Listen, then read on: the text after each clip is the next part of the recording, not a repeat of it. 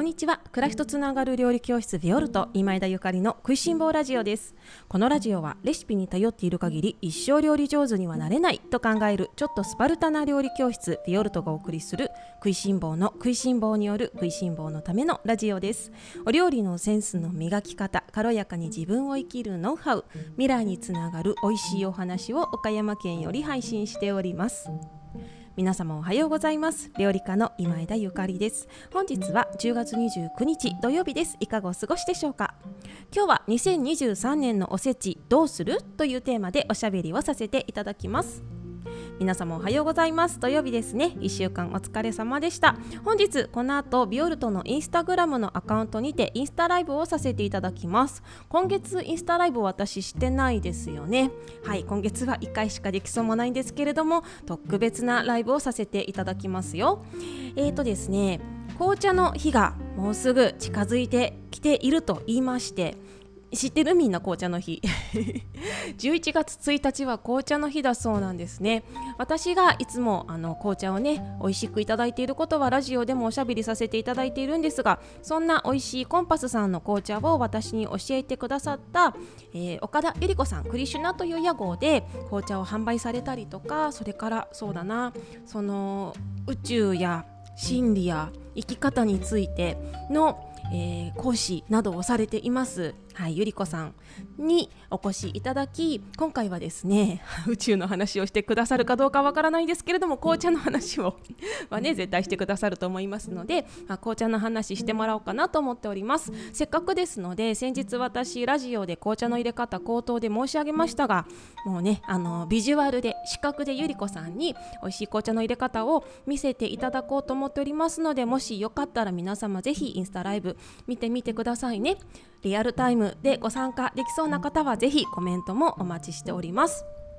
11時ぐらいからね開催します。そして今回なぜこのインスタライブでね紅茶の話をしようかというあのいきさつなんですけれども10月1日は紅茶の日というのはまあ後からねそういえば紅茶の日も来るねみたいな話になっただけですね。あの、まあ、紅茶が飲みたくなった季節というのもあるんですけれども一番大きいのはある紅茶のアクセサリーをゆり子さんと一緒に去年から作っておりましてでそちらの、えー、紅茶の道具ですね。こちらがついに完成しましたのでお披露目会という感じで、えー、させていただこうと思っております。お紅茶のお話お茶の話それから紅茶の入れ方そして私たちが作った紅茶のアクセサリーのお披露目会を11 1時からさせていただきますのでもしよかったら皆様見てみていただけますと嬉しいです。それでは今日の本題に移ります。今日は2023年のおせち料理どうするというテーマです。いよいよですね。最近おせちの広告すごい見るんですよ。来たなこの季節っていうね。えっ、と料理教室ビオルトではここ何年かぐらいずっと年末におせち教室というものをしていたんですけれども今年ねどうしようかなって、まあ、1年前からずっと考えてたんですがみんなにまだ言ってなかったんだけど今月言い忘れちゃって今年どうするかね。今年というかまあ年末のねいつものおせち料理教室今年ちょっと一回お休みさせていただこうかなって思っております。いつもご参加くださってる皆様はガビーンっていうところかもしれないんですけれども今年はちょっと各自で作ってみませんか？という あのご提案なんですけれどもどんなねあの教室を開催させていただいていたかと言いますと年末に本当12月30日ですよ。に私のキッチンスタジオでみんなで集まっておせちを作って持ち帰るというようないつものビオルトのレッスンにはあのないようなね、まあ、デモンストレーションではなくみんなでワイワイ手を動かして作るというような会を長くさせていただいておりました。えー、っとまあとは言ってもね本当に10品以上の、えー、おせち料理を作りますのでほとんど私があのあらかじめ作っておきましてその場で作れるような伊達巻きやそれからなますやきっかかぶなどねそういうあの即席で作作れるものをみんなで手を動かしてという形だったんだけれどももうみんなレシピもねあるしうーんずっと作ってるから一回自分で作ってみようっていう スパルタだね。まあ私自身もですねもうここ何年も年末らしい年末を過ごしていないんですね。だからちょっとあの本当のお正月っていうか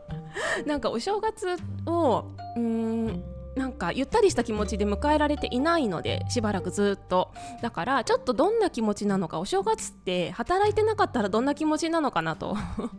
おせち料理教室がなかったらどんな風に迎えるのかなっていうのをちょっと体感してみたくってあのお休みさせてください、まあ、来年以降どうなるかは何も決めてないねあの無計画な感じなんだけれども今年は一旦お休みということにしようと思います。で、まあ、ラジオでね皆様と一緒にあの2023年のおせち料理どうするという話をししながら、えー、年末に向かっていきたいと思うんですけれども私が好きなおせちのお話しましょうか。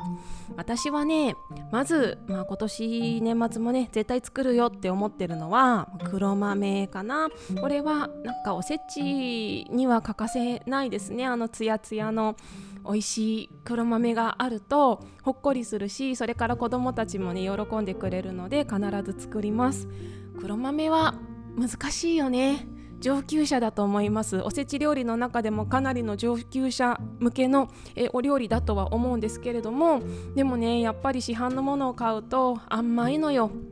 もうおせち全般に言えることなんですけれどももうとにかく日本のおせち料理って甘いし。で家庭で作ればねもちろんその砂糖の量っていうのは自分で増減できるんでしょうけど今もうみんなほんと自分で作らない人が多いじゃない。でね黒豆でさえも買っちゃおうみたいな方も多いし、まあ、もちろん今レストランだったりね料亭さんだったりデパートだったり結構ね豪華なおせち料理があのご予約でね買えたりするのでそういうのも楽しみ方の一つだとは思うんだけどでも自分で作るともうめちゃめちゃ美味しいよね。この黒豆の豆の味がするっていうかね。で、まあ、上級者だよっていうお話をしたんですけれども黒豆をね美味しく作るコツですね。これはじっくりじっくり焦らずゆっくりゆっくり加熱していくです。もうとにかく時間をかける。これが私の黒豆の作り方です。うんもうね、あのー、火をつけたり止めたりつけたり止めたりして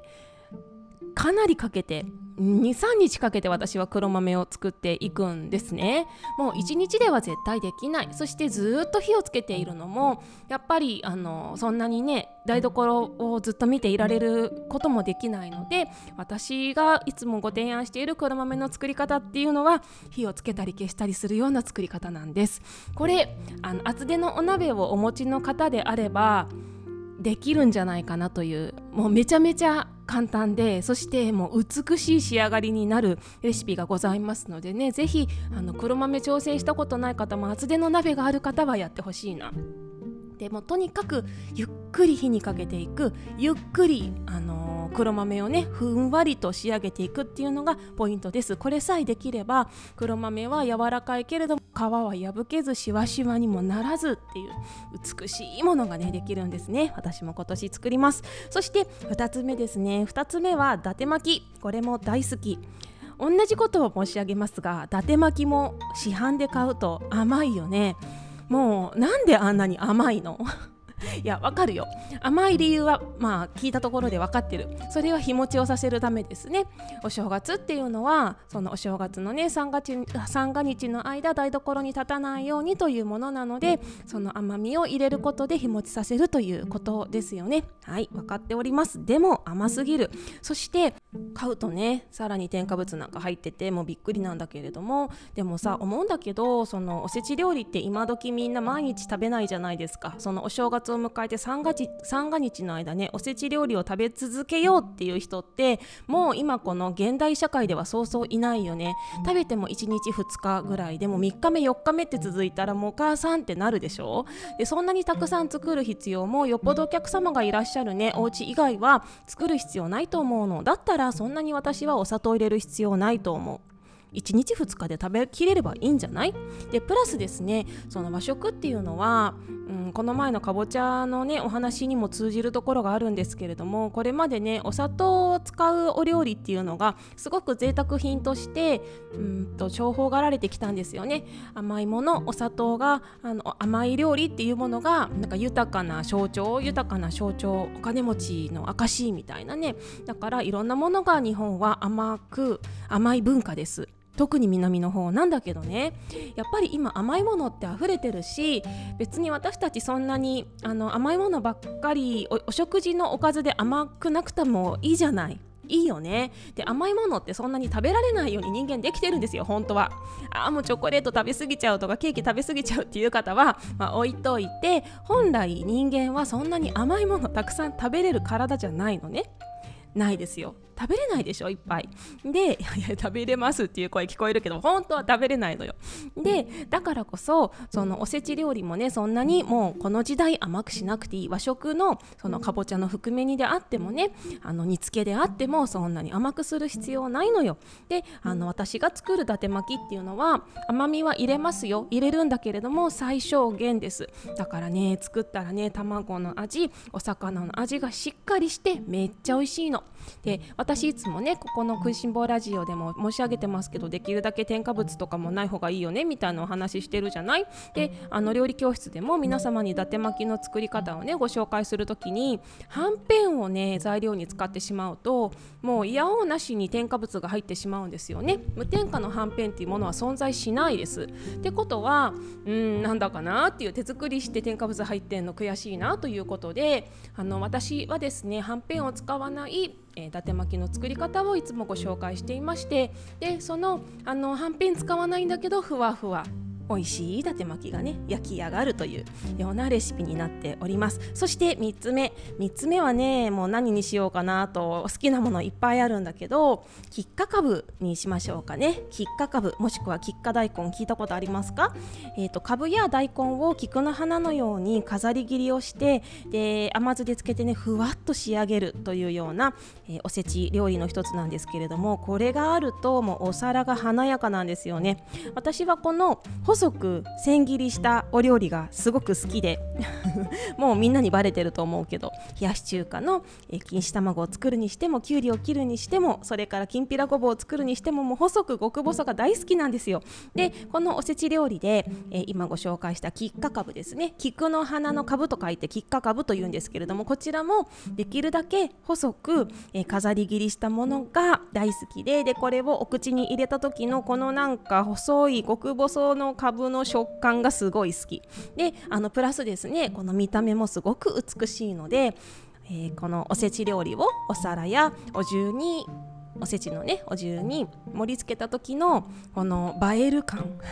可愛いんですよ。教室でもこれ作るとみんななんか可愛いって喜んでくれるんですけどもこれはその飾り切りねもう日本人のこのね飾野菜を飾るように美しく切るっていうこの文化とても素敵ですよね。で飾り切りする機会ってさ日常生活でそうそうないじゃないですか。普通に生活してて、まあ、お弁当でね頑張ってる方いらっしゃるかもしれないですけど。なので私はこのお正月の年に1回のきっかかぶを作るのがとてもとても楽しみで今年も作ろうかなと思ってます。でえっとビオルトではですねこういうようにあのお漬物漬物じゃないか。まあ軽い甘酢であえたおかずみたいなねものは基本甘酢を作って使わないですね。これもどうせならお砂糖いらなくないって思ってます。特にお正月だからお砂糖控えましょうってね思ってますね。おせち料理だけに限らずお正月年末年始っていうのは私たちめちゃめちゃお砂糖を食べるよね。ケーキから始まってアイスクリームチョコレート バームクーヘンにねカステラにってもうずっと12月から1月にかけて甘いものをね堪能してるわけです。だからからそのおせち料理に至ってはできるだけ私はお砂糖を使わないということ。あ黒豆には使いますよ。黒豆には使うんだけど他のお料理にはできるだけお砂糖を使わないであの自然なね甘みを楽しむというようなおせちのレシピをご紹介しておりますね。そうそういつもねレシピを手放すなんていう話をして今日はレシピレシピって言っていますけれども。そうねまあ伊達巻きとか黒豆みたいなものは1年にね1回しか作らない可能性もね高いですからまあそういうのはレシピがあっていいんじゃないって思います。私も1年に1回だからレシピ見て作るよ。だってさ お正月でせあの、ね、失敗したらそれはちょっとね残念すぎますからね。その1年に1回の晴れの日ですから晴れの日のものはあの自分の五感で軽やかにってできる人はいいんですけれどもまあね1年ぶりだからレシピを見ながらそうだったそうだったって思いながらねあの計量して作っても全然それはいいと思います。まあきっかかぶとかなますとかね、あのー、田作りぐらいは別にそんなレシピに頼らなくても上級者の方は見なくても数量ね見なくてもいけるような気がするんですけれどもお正月までねそんなにあの軽やかにいかなくても 大丈夫だとは思うんですけれども、まあ、ビオルトのあのレシピはね結構もうそぎにそいだシンプルレシピですからね、まあ、そんなに計量がめちゃめちゃ難しいというものもそんなにないです。まあ、誰のためのおせち料理かって考えると、まあ、日本ではね年神様にあのお供えしてというようになっていますけれども、まあ、そうなんだけどね。そうなんだけどでもさ神様っていうのはあのどこにでもいるっていう風に私はね神羅万象もう全てに神様ね魂が宿ってるという風に思っているのでそのもう全部よ。年神年神様もそうだけどさもう全部そして自分自身にね自分自身の中にいる神様にもいつもの感謝とそれから今年1年のねあのよろしくお願いしますを込めてねおせち作れたらいいよなと思ってます。だからあんまり肩肘張らないでねあの自分も大事にね無理しない。もう自分の身の丈に合ったっていうか自分らしく自分の暮らしに合ったおせち作りをあのぜひしてみてください。私はそういう思いも込めて今年はあのおせち教室をしないで自分らしいおせちでどうなるのかなってちょっと想像つかないので家族のためだけにおせち作ったらどんな感じになるのかなっていうワクワクもねあの持ちながら年末台所に立ちたいなと思っております。であのー、まあおせちね大変だからっていう方もねいらっしゃるかもしれません、まあ、時代も時代でおせちを作られる方もどんどんどんどん少なくなりおせちを作る私たちは結構なレアキャラになっているかもしれません。かなりのレアキャラです。だけど私このおせちの文化っていうのは絶やしたくないなとっても素敵ですよねめちゃめちゃ素敵だよねだけどそのね今日のラジオでずっと喋ってるけれどもそのおせち自体が昔の作り方に、うん、しがみついていてすごく甘かったりとか今のそのね現代の私たちが心から美味しいと思えないものであったらそんなの続くわけないじゃないやっぱりね時代時代でそのおせちの味わいとかねあの作り方って変わっていっていいと思うんですよよねそして変わってきたと思うんだよね。だからその次の世代にねつあのつなげられたらいいなって食いしん坊の私は本当に心からそう思うんだけれどもでもそうであるならばねやっぱりその作るおせちがいただくおせちが美味しくないと次の世代は喜ばないし作りたいとも思わないしねああおせちねあんま美味しくないやつねっていうのは残念じゃない？ですから今年ねあの今年というか来年2023年ですねおせち料理ぜぜひ私たちは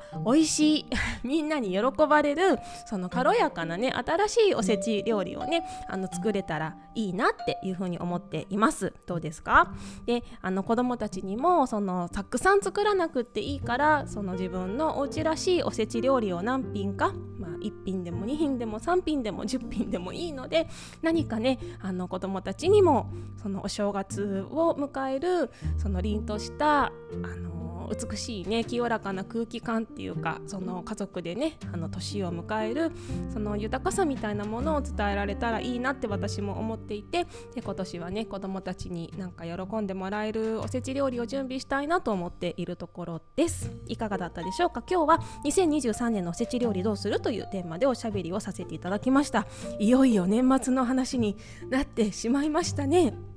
で、えっと、ビオルトはですねあのオンラインレッスンというものをオンラインショップで販売していましてこれはあのいつでもどこでも何度でもご覧いただけるようなオンラインレッスンなんですね。特に閲覧期限は授けておりません。えっと、今月の最新号は暮らしに馴染む生姜の常備菜ということで新生姜の、うん、瓶詰めをたくさんご紹介したりとか旬ですからね。それからそれを使った展開料理だったりとかあのご紹介させていただいているんですけれども、えっと、以前私が作りましたおせちとねお雑煮というテーマのオンラインレッスンもあのアーカイブという形で残っているんです。もうねなんかこれすごくいいもの私作ったなって 自分であのもうね大満足してるわけなんですけれどもこの2021年だから去年一昨年か一昨年のちょうど2年前ですね2年前に作ったおせちとお雑煮というテーマの、えー、オンラインレッスンを見ていただけますと私が申し上げた甘くない伊達巻きだったりとかそれからあのお砂糖を使わない、うんときんとんですね。きんとんの作り方だったりとかお砂糖使わないのよ。だったりとかそれからえっ、ともち米のシューマイ。あこれもめっちゃ美味しいんだわ。私これも作ろう。もち米のシューマイだったりとかそれからきっかかだったりとかね。それから私の自慢の黒豆のレシピであったりとかあとおまけでね自家製バニラアイスクリームの作り方なんかもご紹介してるんですけれどもこんなねレシピ見ていただけますのでぜひね今年は手作りしてみようかなってもう軽やかに新新しい。でもそのね時代をうん時代を超えるはい、おせち料理つながるおせち料理を作りたいという方はねビオルトのオンラインショップにてこちらのレッスンを参照にしていただけましたら嬉しいです。オンラインレッスン2021年1月号おせちとお雑煮というテーマです。